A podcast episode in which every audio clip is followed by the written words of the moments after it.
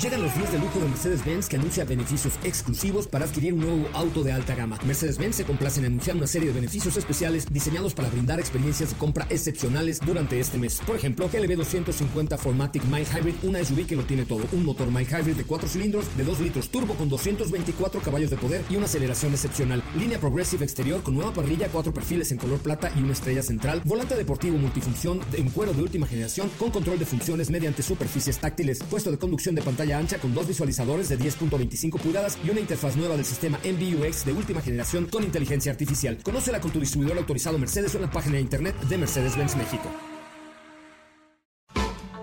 MBS Radio y el Dr. Zagal han dispuesto una generosa y elegante mesa para celebrar este banquete. ¡Pasen! Y sean bienvenidos a degustar los manjares de este menú, especialmente seleccionado para los paladares más exigentes. Esperamos que esta experiencia cultural les deje buen sabor de boca, aquí en MBS 102.5.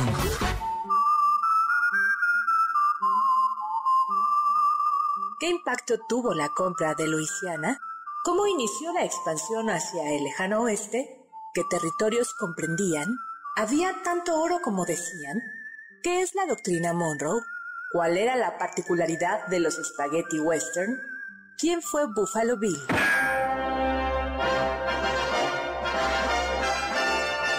Hoy hablaremos de carretas, pioneros, pistoleros, forajidos, westerns, show de cowboys y más sobre el lejano oeste.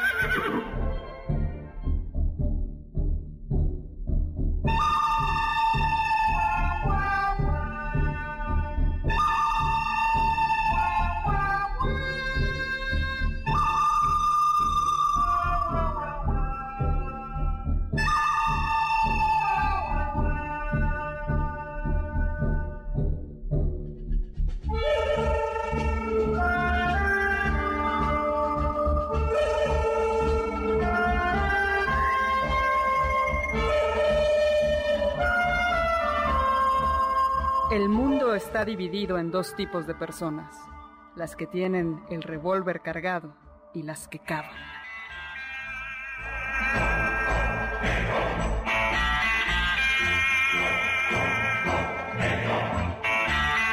Hola amigos del banquete, yo soy Carla Aguilar. Bienvenidos a este banquete de pistoleros, bandidos, forajidos. Está conmigo Uriel Galicia y el sheriff, el doctor Héctor Zagal.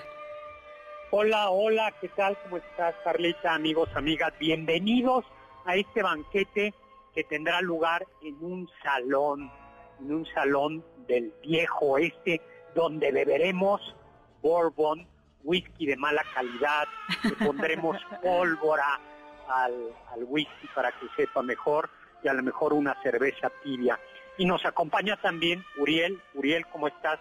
Estoy bastante bien, solo que un poco enojado, doctor, porque me acabo de tropezar con una escupidera y se, y se tiró todo. Entonces, pues ya mis botas se, llenaron de porquería. Pero ahí hay un pues trapito para que, pues, pues, pues puedas limpiar el piso. Mucho cuidado, porque aquí hay pistoleros y en una de estas, Carla saca el revólver y, se hace justicia. Y se hace justicia. Podemos quién es el pistolero más, más rápido de este programa, doctor. Ah... Pues mira, ya tenemos para los que están viéndonos en videocámara, está Uriel ya se había puesto su paliacate. Yo ya estoy listo para disparar, doctor, yo no sé. Porque además los dos están contra mí, entonces... ¿Qué onda? Pues muy bien. Pues, Pero con esto de la pandemia, con los cubrebocas, como que todos andamos estilo pandolero, ¿no? Como andando por el viejo este. Ya estoy listo, ya estoy listo para esto. Los ojos, con los ojos decimos todos. Exacto. Pues recuerden que estamos en vivo 5166125, mi Twitter arroba H Zagal, con Z. Y si te parece, Carla, yo digo que comencemos con un regalo, ¿no? Ay, muy y luego, bien, doctor. comenzamos con, con un regalo y unos saludos, ¿no? A Marco Antonio, que ya nos está escuchando, Alex Caffi. Muchísimos saludos. saludos. A Juan Manuel, que ya está listo para escucharnos. Nota personal, que lista, lista para el duelo de, vampiro, eh, de vampiros. De, bandidos, de bandidos. Y vamos a dar el regalo y comenzamos a hablar, ¿no? Perfecto, vamos a dar una descarga, vamos a dar el libro que escribí con Pablo Alarcón, El Gabinete de Curiosidades del Doctor Zagal, publicado por Planeta, lo vamos a dar en formato electrónico. Vamos a dar uno para Android y uno para, para Mac. uno para Android y uno para Mac. Al primero que nos diga al 5166125 cuál es su eh, mejor, su favorito, su western, su película del viejo oeste favorita. Recuerden que nos tiene que dejar, además de su teléfono, su correo electrónico, 5166125. Bueno, ¿de qué territorios estamos hablando cuando hablamos del oeste, del viejo oeste, del oeste salvaje? Hay que recordar que en 1776 las 13 colonias inglesas del este, del, este en el Atlántico, comenzaron su proceso de independencia.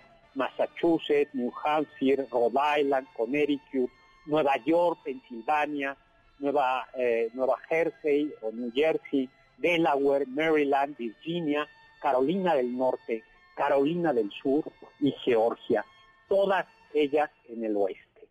En el este, eh, doctor. En el este. Al oeste de ellas estaban los montes Apalaches. ¿Y qué, va, qué había más allá de los montes Apalaches? Eh, pues por un lado la Nueva España, claro. Eh, estaba la, la, Nueva España y luego México, más sobre todo al sur. Luego, inmediatamente después de los Apalaches, la Luisiana francesa, y luego un territorio que más o menos eh, cuyo corazón será lo que actualmente es el estado de Oklahoma, que va a ser conocido posteriormente como el territorio indio, del que hablaremos poco después. Eh, una vez independizadas las colonias y unidas primeras en, términos de confederación y luego ya de una unión de Estados Unidos de América, comienzan eh, por presiones migratorias y por una extensión, un, afán de expansión natural, a, tratar, a mirar hacia el oeste. Y el presidente Thomas Jefferson decide comprarle a Napoleón Bonaparte, que estaba bebido ya en las guerras, estamos hablando de 1803, la Luisiana francesa. En realidad la Luisiana francesa iba prácticamente desde el Canadá hasta eh, Florida, digo, hasta colindaba con, con Florida, con la, con, con la desembocadura del río de Mississippi, del, río Mississippi, ahí en el delta, en la zona de Nuevo Orleans, por eso es Orleans en Francia y Nuevo Orleans. Napoleón mm, necesitaba dinero para sus guerras y consideraba que aquel territorio, Valle Ross, era eh, un territorio que no le iba a servir y, que simplemente le iba a traer problemas. Y se lo vende a Jefferson con lo por qué cantidad, mi querido Uriel. 15 millones de dólares. Pero ahorita esto, esto, es raro, doctor, porque antes te podías comprar casi la mitad del país con 15 millones de dólares y ahorita con 15 millones de pesos no te puedes comprar ni una casa. Ni una casa. Pues con 15 millones de dólares a Jefferson le alcanzó para comprar lo que hoy es Arkansas, Missouri, Iowa, Oklahoma, Kansas, Nevada, Minnesota, parte de Dakota del Norte, una partecita de, Nuevo México, una partecita del norte de Texas, una parte de Montana, Wyoming, Colorado y Luisiana. Ese es el territorio. O sea, dobló el territorio original de las 13 colonias, ¿no, doctor? Por así decirlo, de la noche a la mañana. Claro, y que además, gracias al, al río, al, al, río Mississippi, eh, estaba estupendamente bien comunicado. Entonces podías ir desde el norte hasta Nueva Orleans en muy, muy poco tiempo. Eso. Y eso hace que comiencen a presionar, a, presionar un, un tema que va a pasar en Estados Unidos muy pronto es, en realidad el oeste no estaba, no estaba desocupado, estaba ocupado por, por la Nueva España, había, y después por México a partir de 1821 había mexicanos, no se crean esa, ese mito que nos han vendido, que eran territorios completamente deshabitados, y por otro lado había nativos eh, americanos, pueblos indígenas, eh, que fueron, eh, Estados Unidos planteó muy pronto una política de deportación. Le decía, ¿sabes qué? Este territorio ya es mío y tienes de dos. O te mato o te vas y lo que te voy a, lo que le dieron, lo que le dieron los estadounidenses es inventaron este territorio que se conocía como Nación India, país indio, o territorio, territorios indios, que equivale más o menos a Oklahoma, y le decían, ahí fue una política de deportación crudísima. Entonces, doctor, tenía entendido que fue hasta este momento de expansión territorial hacia el oeste cuando se se volvieron más violentas las relaciones entre las tribus americanas y ya los estadounidenses, porque previamente las relaciones eran hasta cierto punto pacíficas porque eran meramente comerciales. Entonces fue en este momento donde la violencia fue total y además muy cruda. Exactamente, exactamente. Fueron deportaciones brutales, ¿no? Por ejemplo, los nativos americanos de Florida fueron deportados, pero fueron deportados pueblos completos a, esta zona. Y se inventaron estas reservas, ¿no? Reservas de nativos americanos y simplemente los relegaban allá y no pueden salir de ahí. Exactamente. Esto era lo que se conocía como territorios, el territorio indio, el territorio indio. Ahora, lo que hicieron los estadounidenses fue, finalmente pactaron, no siempre se eh, dijeron, bueno, permítanos pasar, no vamos a tocar su territorio, indio, pero permítanos ir más allá de las rocallosas. Entonces comenzaron a haber dos migraciones. Eh, una migración, digamos, una exploración hacia el norte, de hacia... Hacia donde está el eh, territorio de Oregon, ¿no? Exactamente. Y la otra, eh, una que ya había comenzado hacia el sur, es decir, hacia Texas. Algo fundamental fue la expedición de Lewis y Clark. ¿Qué hicieron Lewis y Clark? Pues después de que Jefferson compró eh, nuevo territorio, el país era relativamente nuevo y de repente se avienta este compromiso de doblar el territorio, manda a una expedición para que de alguna manera confirme lo bueno que fue esta compra y que traiga datos geográficos de cómo es la tierra, la flora, la fauna y que también hagan un, mapa de cuáles son las rutas transitables. Y al parecer la expedición fue tremendamente exitosa. Y es aquí donde sale pues un, personaje muy, muy importante que es Sacagawea, quien fue esta mujer nativa americana que ayudó a guiarlos hasta el territorio de Oregon, hacia el Pacífico. Exactamente.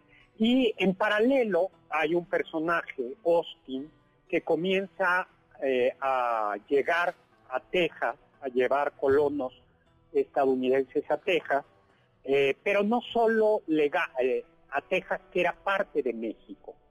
Eh, y, México torpemente permite que se asienten y además muchos colonos eran ilegales. Esto ya lo hemos contado algunas veces.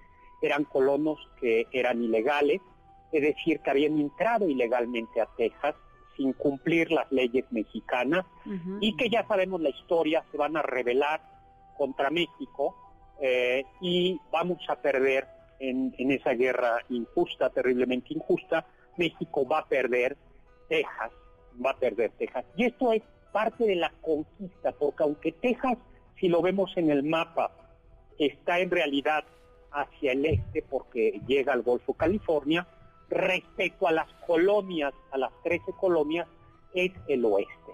Y entonces Texas, es decir, ya tenemos las 13 colonias, Luisiana y Texas, y Texas va a abrir la exploración hacia el oeste. Pero se interpone un obstáculo que México. ¿Por qué? Porque lo que era el viejo oeste, Nuevo México, Arizona, Colorado, Utah, Nevada, una parte de Kansas y California era territorio mexicano. Eh, el presidente Monroe, James Monroe, con su doctrina manifiesta, dice el cumplimiento de nuestro destino manifiesto es extendernos por, todo el continente que nos ha sido conferido por la providencia para el desarrollo de un gran experimento de libertad y autogobierno. Esto lo escribió John L. Sullivan para el periódico New York Morning News desde 1845 y fue a este, a este sentir que se sumaron no nada más periodistas, sino también políticos y que formó parte de esta mitología que se abría, ¿no? Para eh, impulsar a la gente para que fuera más allá de los montes Apalaches hacia una tierra prometida con la misión de civilizar la tierra y a quienes estuvieran ahí. Exactamente, exactamente. Y entonces, eh, y entonces comienza esta conquista una vez que 1846 guerra, 1848 México pierde la guerra y Estados Unidos es ya dueño de una buena parte del oeste. Vamos a un corte 5166105, mi Twitter arroba hzagal, zagal con Z.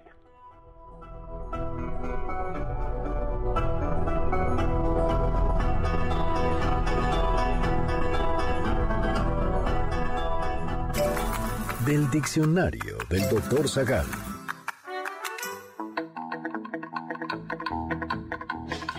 Uno de los principales medios de migración norteamericana hacia el oeste fueron las carretas Conestoga, nombradas así por ser construidas en el sureste de Pensilvania, hogar de los Conestoga, una de las tribus nativas.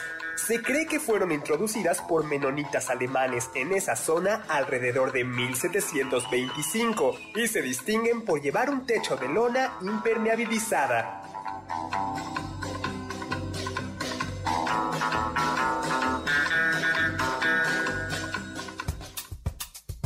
¿Quieres felicitar al chef por tan exquisito banquete? Llámale al 55 51 66 1025 en MBS 102.5. ¿Quieres contactar a los ayudantes del chef?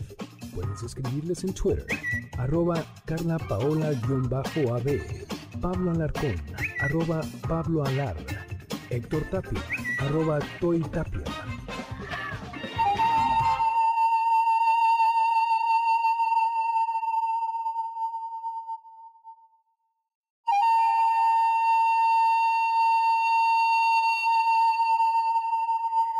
Hola amigos del banquete, bienvenidos a esta mesa de pistoleros, pioneros y hombres de montaña. Yo soy Carla Aguilar, está conmigo Uriel Galicia y por supuesto el Marshall, el doctor Héctor Zagal.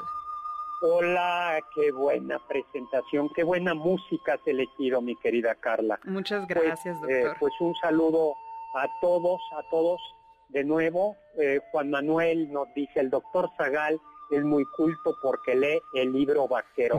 ¿Tú has leído el libro vaquero, Uriel? No. Se puso rojo. Yo no sé si confiar en esa en esa respuesta, doctor. Ay, ay, ay. El libro vaquero. Doctor, ya tenemos ganadores de los libros electrónicos. Eh, muchas felicidades a Marilu Chong Hernández de la Ciudad de México, que nos dice que su western favorito es Había una vez en el oeste con Henry Fonda. Y para Miguel Ángel Vázquez Aguilar del Estado de México, que su western favorito es El Llanero Solitario. Ay, un clásico, ¿no? Hay Old Silver, ¿no? Away, así es.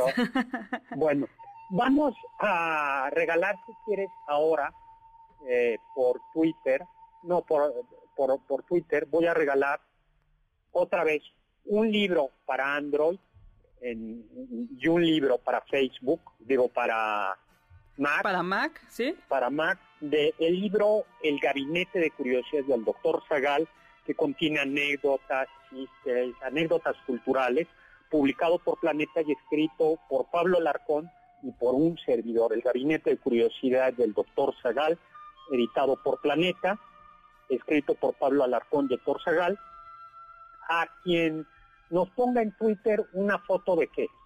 De su actor de westerns favorito. Sí, entonces a los dos primeros. A los dos primeros. No, a ver, pero como solo tenemos uno de Mac, primero vamos a dar el de Mac. Ok, entonces el primero que lo etiqueta usted, doctor, en una foto de su actor y que ponga el nombre, el nombre del actor y la foto en su papel de su western favorito. Correcto. Y por favor no me lo manden por mensaje directo. Tiene que estar, eh, este, tiene que estar eh, abierta. Ya ganaron. ¡Ay, perfecto! Sony C eh, puso a Clint Eastwood. El, postero más rápido del oeste. Eh, el tuitero más rápido. Muy buena, muy buena, Uriel. Buen título. Doctor, ¿cuál es su western favorito? Eh, el bueno, ay, ¿cómo se llama? El bueno, el malo y el feo. Mm. Ese es muy bueno. Y gran música además. A mí también me gusta ese. Pero, ¿sabes? A mí me gustan, por ejemplo, Quentin Tarantino, lo que hizo de adaptar los mm, westerns ya, por ejemplo, Kill Bill, hasta Bastardo sin Gloria se puede leer como un western. Pero bueno, a mí me gustan los modernos, honestamente. Quentin Tarantino, muy bueno. Kill Bill, una historia de venganza. Bueno, también incluso Star Wars es un space western. Sí, ¿verdad? Muchos lo han leído así. ¿Por qué? Por supuesto que sí, porque pues son, son vaqueros, doctor. Todos son vaqueros. Solo que en vez de estar en el desierto, están en el desierto frío del espacio exterior. Ay, Han Solo, es un gran ejemplo de un, vaquero, doctor. Pues por lo menos lleva el porte y el chalequito, ¿no? Que ya hablaremos de dónde viene ese la vestimenta de los vaqueros. Mientras, rápidamente, saludos de Facebook de Gustavo Martínez Campos, que nos está escuchando, Ismael Pérez Jiménez y a Juan López. Muy bien. Oye, y ahora, dado que ya tenemos ganador, que es Sony, ganó el de... El de Mac. el de Mac. Ahora vamos el de Android, ¿no? Igual a, quien nos ponga al primero primero en ponernos a una foto y me etiquete de su de su actor, favorito de un western. bueno, pues entonces lo que tenemos es esto es, es como bien interesante para entender qué es lo que pasó. Entonces, doctor, eh, ahorita Uriel y yo hablábamos de, esta eh, valentía de adentrarse a un territorio completamente desconocido y es interesante porque la migración que llegó a las 13 colonias estaba siendo tanta y hay que pensar en esto, quienes eh, viajaban hacia Estados Unidos tenían que trabajar durante siete años, por ejemplo, para que pudieran pagar el pasaje y entonces ya se les permitiera, ya se les empezara a pagar y entonces empezaban a ahorrar para comprar una tierra, una casa, algún lugar. En cambio, esta apertura más allá de los Apalaches era anda y ve y lo que te encuentres y lo que puedas hacer con ello. Pero si era muy, muy de valentía, doctor, porque imagínese, tú estás acostumbrado a, trabajar una tierra y luego llegar a este nuevo territorio y pues ver a ver si esto funciona. Chino no, funcionó este, este cultivo, pues ahora a probar otras cosas. ahora, sí, Ahora, lo que hay que decir es que buena parte, por ejemplo, de la Luisiana es un tierra extra, eh, era una tierra extraordinariamente fértil, extraordinariamente fértil. No hay, el, el, el, el, oeste oeste no era tan no era tan fértil, pero había una tierra también muy muy fértil. A veces pensamos que todo el oeste era desértico. Sí, no, es la parte de la frontera, ¿no? Entonces, ¿qué es lo que hacemos? Vamos a tener una serie, digamos, de pioneros o de gente, colonos que está en Texas y de Texas que va a ir empujando por Arizona, Nuevo México, hacia California, donde sobre todo lo que se dedicaban era el ganado. Claro. No, lo que hacían, lo más tradicional era, eran, marcaban el ganado con hierro candente y dejaban a las vacas ahí. Y ya cuando estaban gordas y era época, contrataban a estos personajes que son los vaqueros y los vaqueros llevaban el, el ganado hasta el este donde era sacrificado. Por eso tenían que ser eh, muy buenos jinetes y eh, algo que decía Carla, ¿de dónde viene el traje vaquero? Ese chalequito, ¿tú de dónde crees? ¿De dónde crees? Mm, pues no lo sé. O sea, por ejemplo, en lo personal, Woody, el, el alguacil más conocido, pues tiene un chaleco de vaca. Entonces, vaca, vaquero. Bueno, sí, muy bien, está hecho de cuero, muy bien, es un material presente, pero eh, el lugar de donde viene está inspirado en el traje andaluz. Exactamente, en el traje, porque, porque eran, eran, eran mexicanos, eran españoles, novohispanos, criollos, muchos de ellos, mestizos otros, eh, eran los vaqueros mexicanos que se habían vestido, habían tomado el traje traído de, España. Y de ahí lo tomaron los, los, los ya los, cowboys, ¿no? Ya, no eran vaqueros, eran cowboys. Entonces comienza, entonces comienza a ver por un lado, digamos, esta, hay como dos tipos de migración. Una migración que son las que van a cruzar el territorio indio eh, y luego llegar a las rocallosas y adentrarse a los territorios de Montana, por ejemplo, hasta llegar a, a, Oregon, porque luego se le van a terminar comprando territorios a Inglaterra ahí, Wyoming, Oregon, y otros que lo que hacen es bajar por Texas, Arizona, California, Nuevo México. Pero en esos territorios, uno de los enemigos, eh, eh, un problema frecuente es que eh, muchos eh, a pesar de que supuestamente había tratados de paz con los pueblos eh, originarios de, que estaban ya deportados a los territorios, al territorio indio, frecuentemente se sentían agredidos y no era raro que estas eh, caravanas de pioneros fueran atacadas por los indígenas, por los nativos norteamericanos. Y abajo va a pasar algo parecido, es decir, abajo en la, en la franja Texas, Nuevo México, Arizona, California, pero también va a haber otro del que se habla muy poco, que son otro estorbo para los pioneros, a saber, los mexicanos, ¿no? Entonces los mexicanos van a ser frecuentemente, a, pesar de que los tratados Guadalupe Hidalgo eh, le decían que las propiedades de los mexicanos iban a ser respetadas en la práctica no lo fueron. Y además se comenzaron a aplicar eh, eh, segregación racial. Por ejemplo, ustedes sabían que al salón, al salón eh, del viejo este no podían entrar mujeres negros chinos ni mexicanos. ¿Qué? o sea, tú no podrías irte, ni tú ni yo, mi querido, ninguno de los tres podríamos entrar a tomarnos un, tequila. Y por cierto, sí se bebía, bebían además en esos lugares, además de, de whisky? O de bourbon, el bourbon es una especie de whisky hecho a base de maíz, se bebía al aguardiente de tequila, de agave. Se, bebía sotol, se bebía a veces sotol o, otros aguardientes de cactus, así se, se conocían.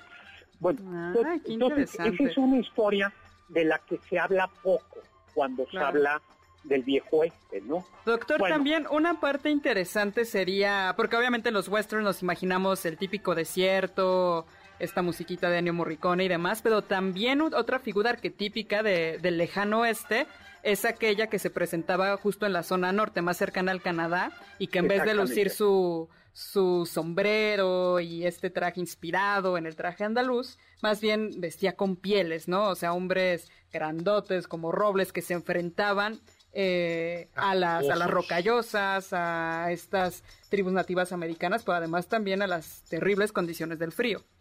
Exactamente, exactamente. ¿Cuál es esta película que pinta esto? Eh, la, de, la del Renacido de Leonardo DiCaprio, ¿habla? Ah, yo estaba pensando en otra que era... Tierra de Osos. Tierra de Osos. No, Secreto en la Montaña, ¿se acuerdan?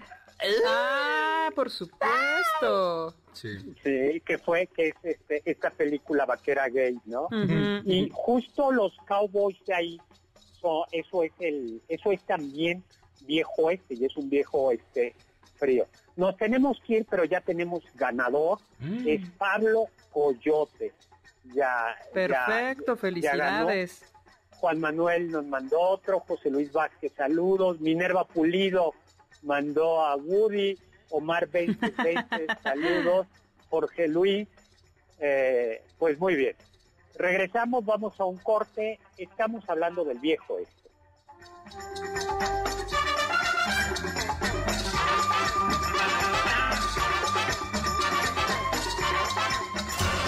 Los sabios dicen... Cuando un ejército blanco lucha contra los indios y gana, le llaman una gran victoria, pero si pierden, le llaman masacre. Chisicao, jefe de la tribu Shawnee.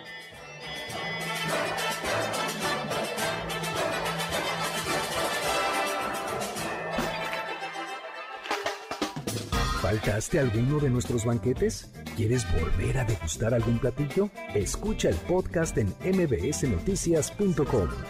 MBS 102.5. ¿Tienen algún comentario? Pueden contactar al chef principal, el Dr. Zagal, en Twitter, arroba hzagal.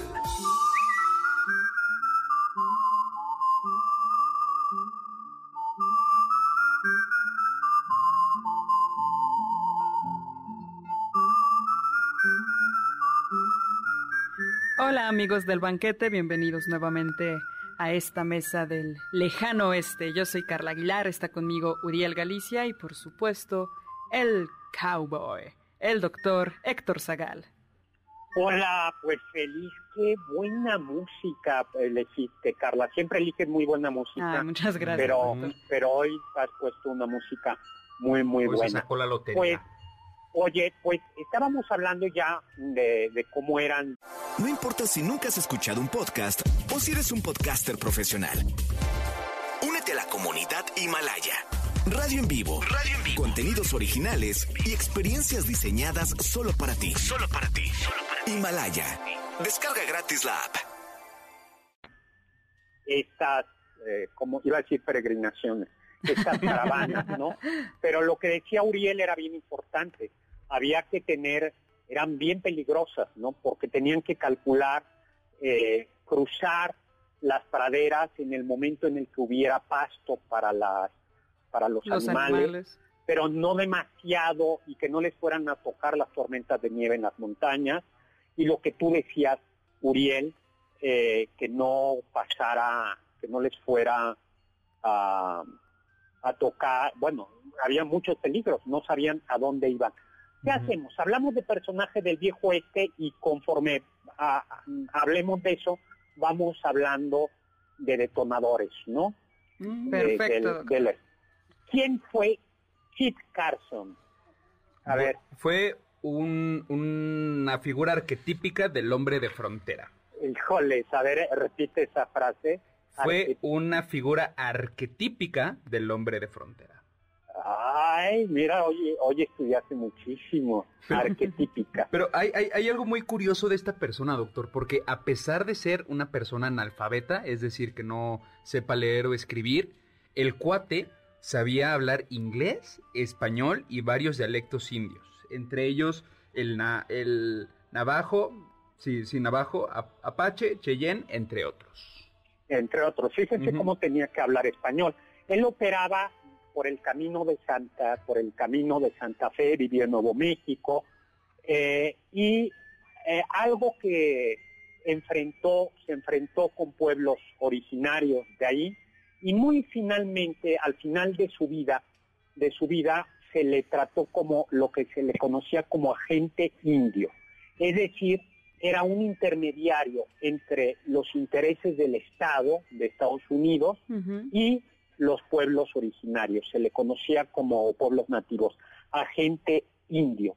Vivió en Wyoming eh, también, pero algo muy importante es que en diciembre de 1945, eh, él, él acompañó entre 42 y 45 perdón, entre cua- 1842 y 1846, eh, este hombre, Kit Carson, eh, guió a el coronel, al capitán John Charles Fremont, ajá.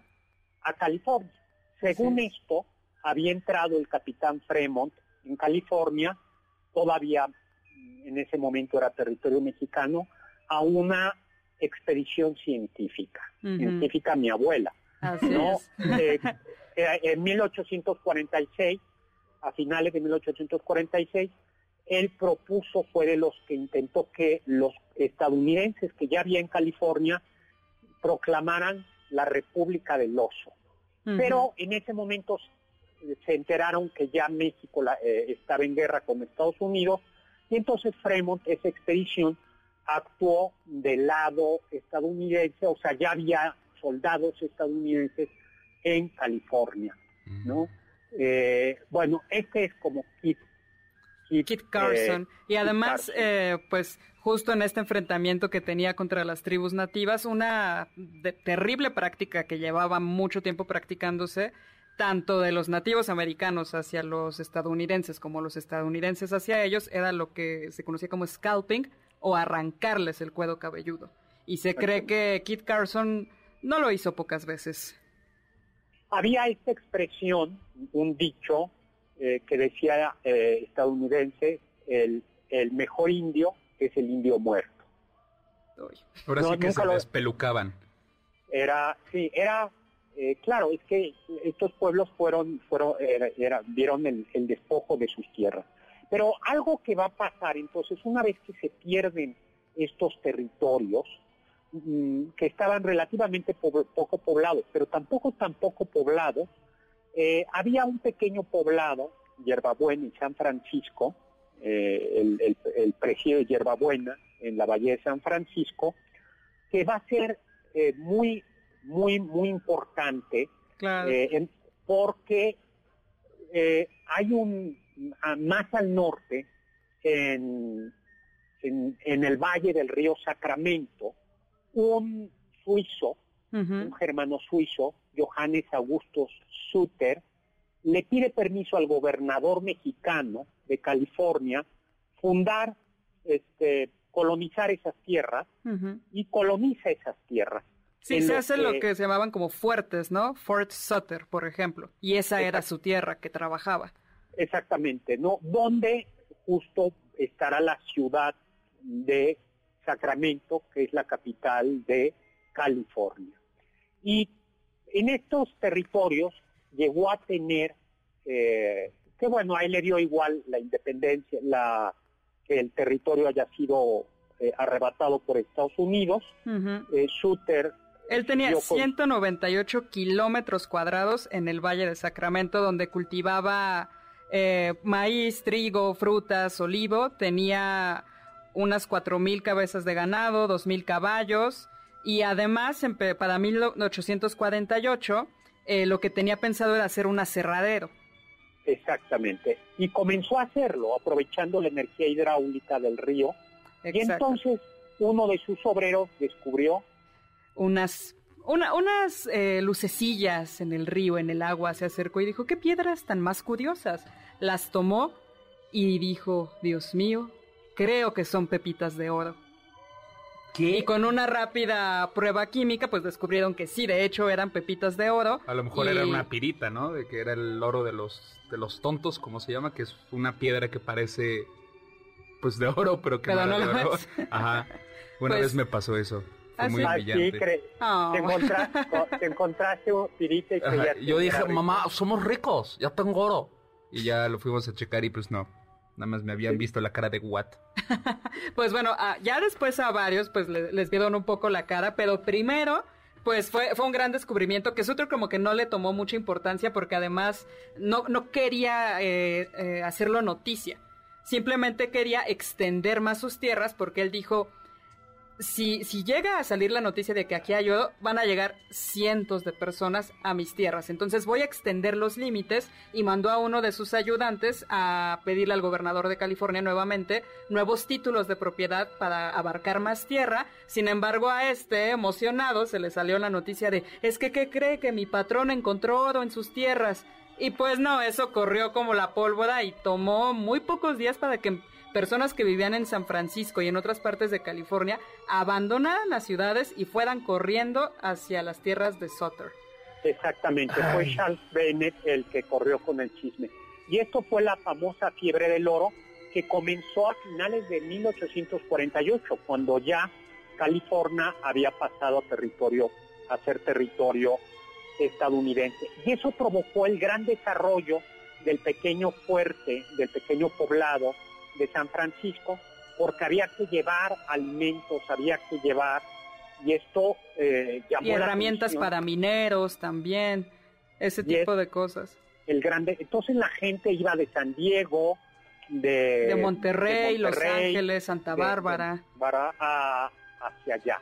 Y además provocó el, ese desarrollo económico la migración china, que va a ser también otra minoría, también junto con los mexicanos y los pueblos, eh, los pueblos originarios, va a ser otra de las minorías profundamente perseguida y marginada de, del, Por los norteamericanos. del oeste. Exactamente, ¿no? Eh, todo esto va a hacer que California se convierta la ciudad de, San Francisco, va a ser un polo de desarrollo en el va a ser la gran ciudad del viejo oeste. Y también quizás no no hablamos tanto de eso, pero también se volvió, o sea, fue una manera en la cual las vías marítimas también eh, adquirieron fortuna, porque muchos de los que vivían en el este tenían la opción de cruzar por tierra para llegar a California, pero también tenían la opción de rodear, por ejemplo, el continente para llegar hasta San Francisco, pero igualmente la fiebre del lodo impulsó que se empezara a ver a Panamá, a Panamá como el lugar que tenía que cruzarse y entonces empezó las diligencias y después unas vías de, de tren que cruzaban Panamá y entonces otra vez tomabas un, barco para llegar hacia California.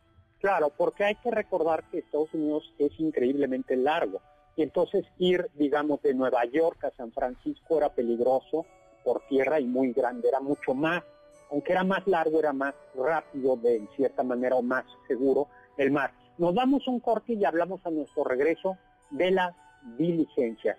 Recuerden, estamos en vivo 5166105, mi Twitter arroba hzagal, zagal con z.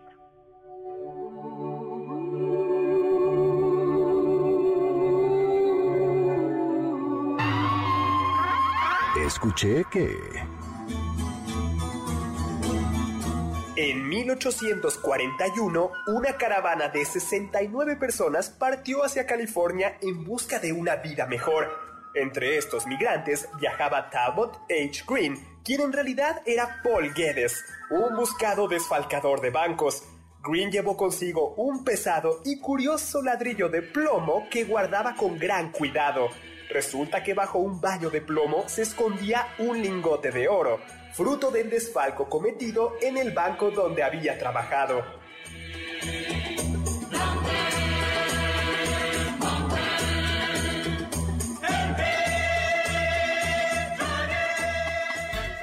contacto con nosotros en nuestra página de Facebook, Doctor Zagal.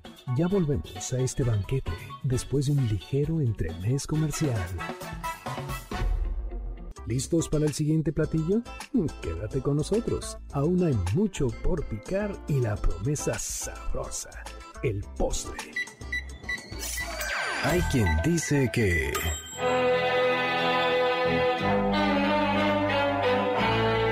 Para incentivar la migración hacia el oeste se publicaron panfletos y guías que hablaban de las bondades del territorio más allá de los Apalaches y que sugerían seguir ciertas rutas. Una guía muy popular fue la Guía del Emigrante a Oregon y California, escrita por Lansford Hastings, explorador y soldado estadounidense.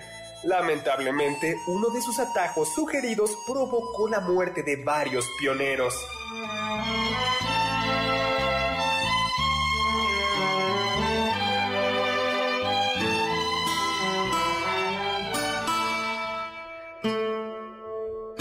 Amigos del banquete, bienvenidos a esta mesa de pistoleros, bandoleros y forajidos. Yo soy Carla Aguilar, está conmigo Uriel Galicia y por supuesto el doctor Héctor Zagal.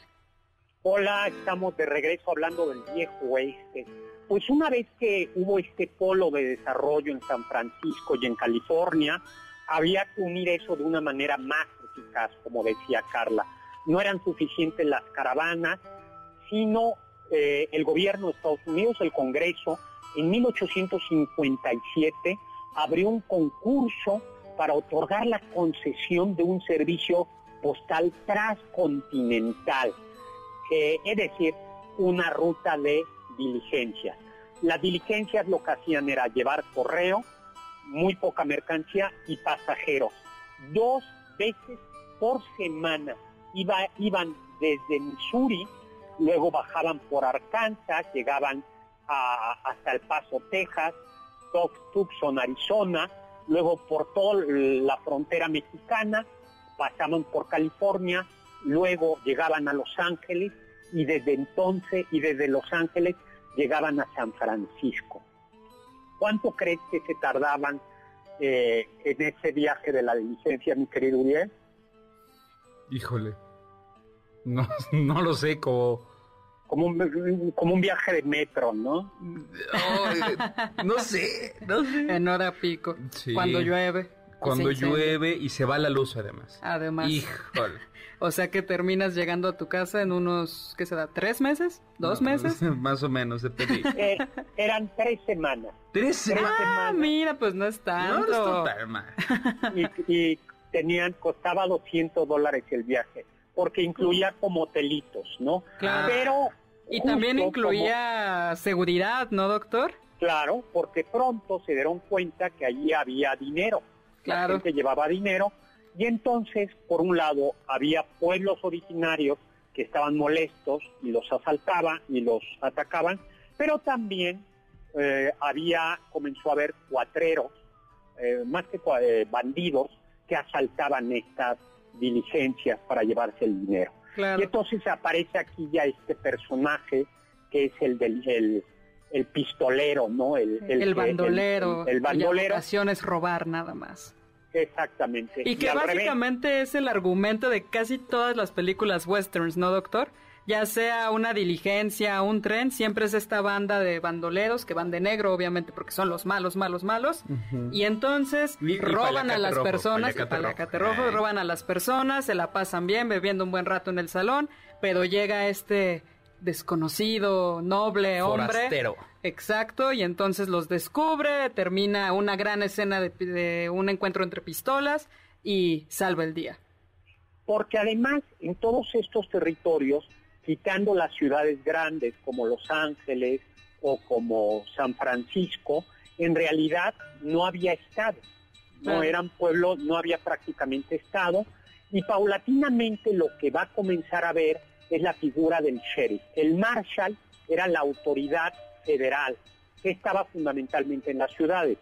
Y en los condados se elegía por voto popular, voto de los blancos, claro, de los varones blancos, al sheriff, por dos, tres, cuatro años, que podía ser desde policía hasta casi juez podía llegar a ser y ejecutar, ¿no? Eh, y luego otro punto clave en el desarrollo del viejo oeste es el tren, que esto ya es para 1860 en adelante, comienza a desarrollarse eh, un tren transcontinental que pueda unir finalmente San Francisco con Nueva York.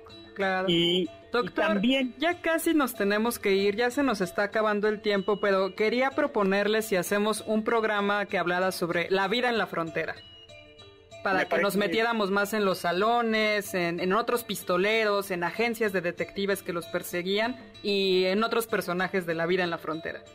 Juega, pues muy bien. Pues entonces tenemos eso para la próxima, para otro programa pues tenemos que irnos, Carla Aguilar, muchísimas gracias. Muchas gracias, doctor. Muchísimas gracias, Juan Carlos Castillo, muchísimas gracias. Muchísimas gracias, Héctor Tapia. Muchísimas gracias, Carla. Muchísimas gracias, doctor. Y unos saludos a Aida Rosas, que siempre nos está escuchando, gran amiga del programa. Muchísimos saludos a Aida. Eh, muchas gracias a, en cápsulas a Carmen Cruz y Héctor Tapia. En controles, gracias Ernesto Montoya. Gracias a Juan Carlos Castillo en producción. Y los dejamos con el siguiente programa, Balones al aire con Eduardo Chabot y todo su equipo. Pero sobre todo los dejamos con ese consejo del filósofo Immanuel Kant. Sapere aude, atrévete hasta ver.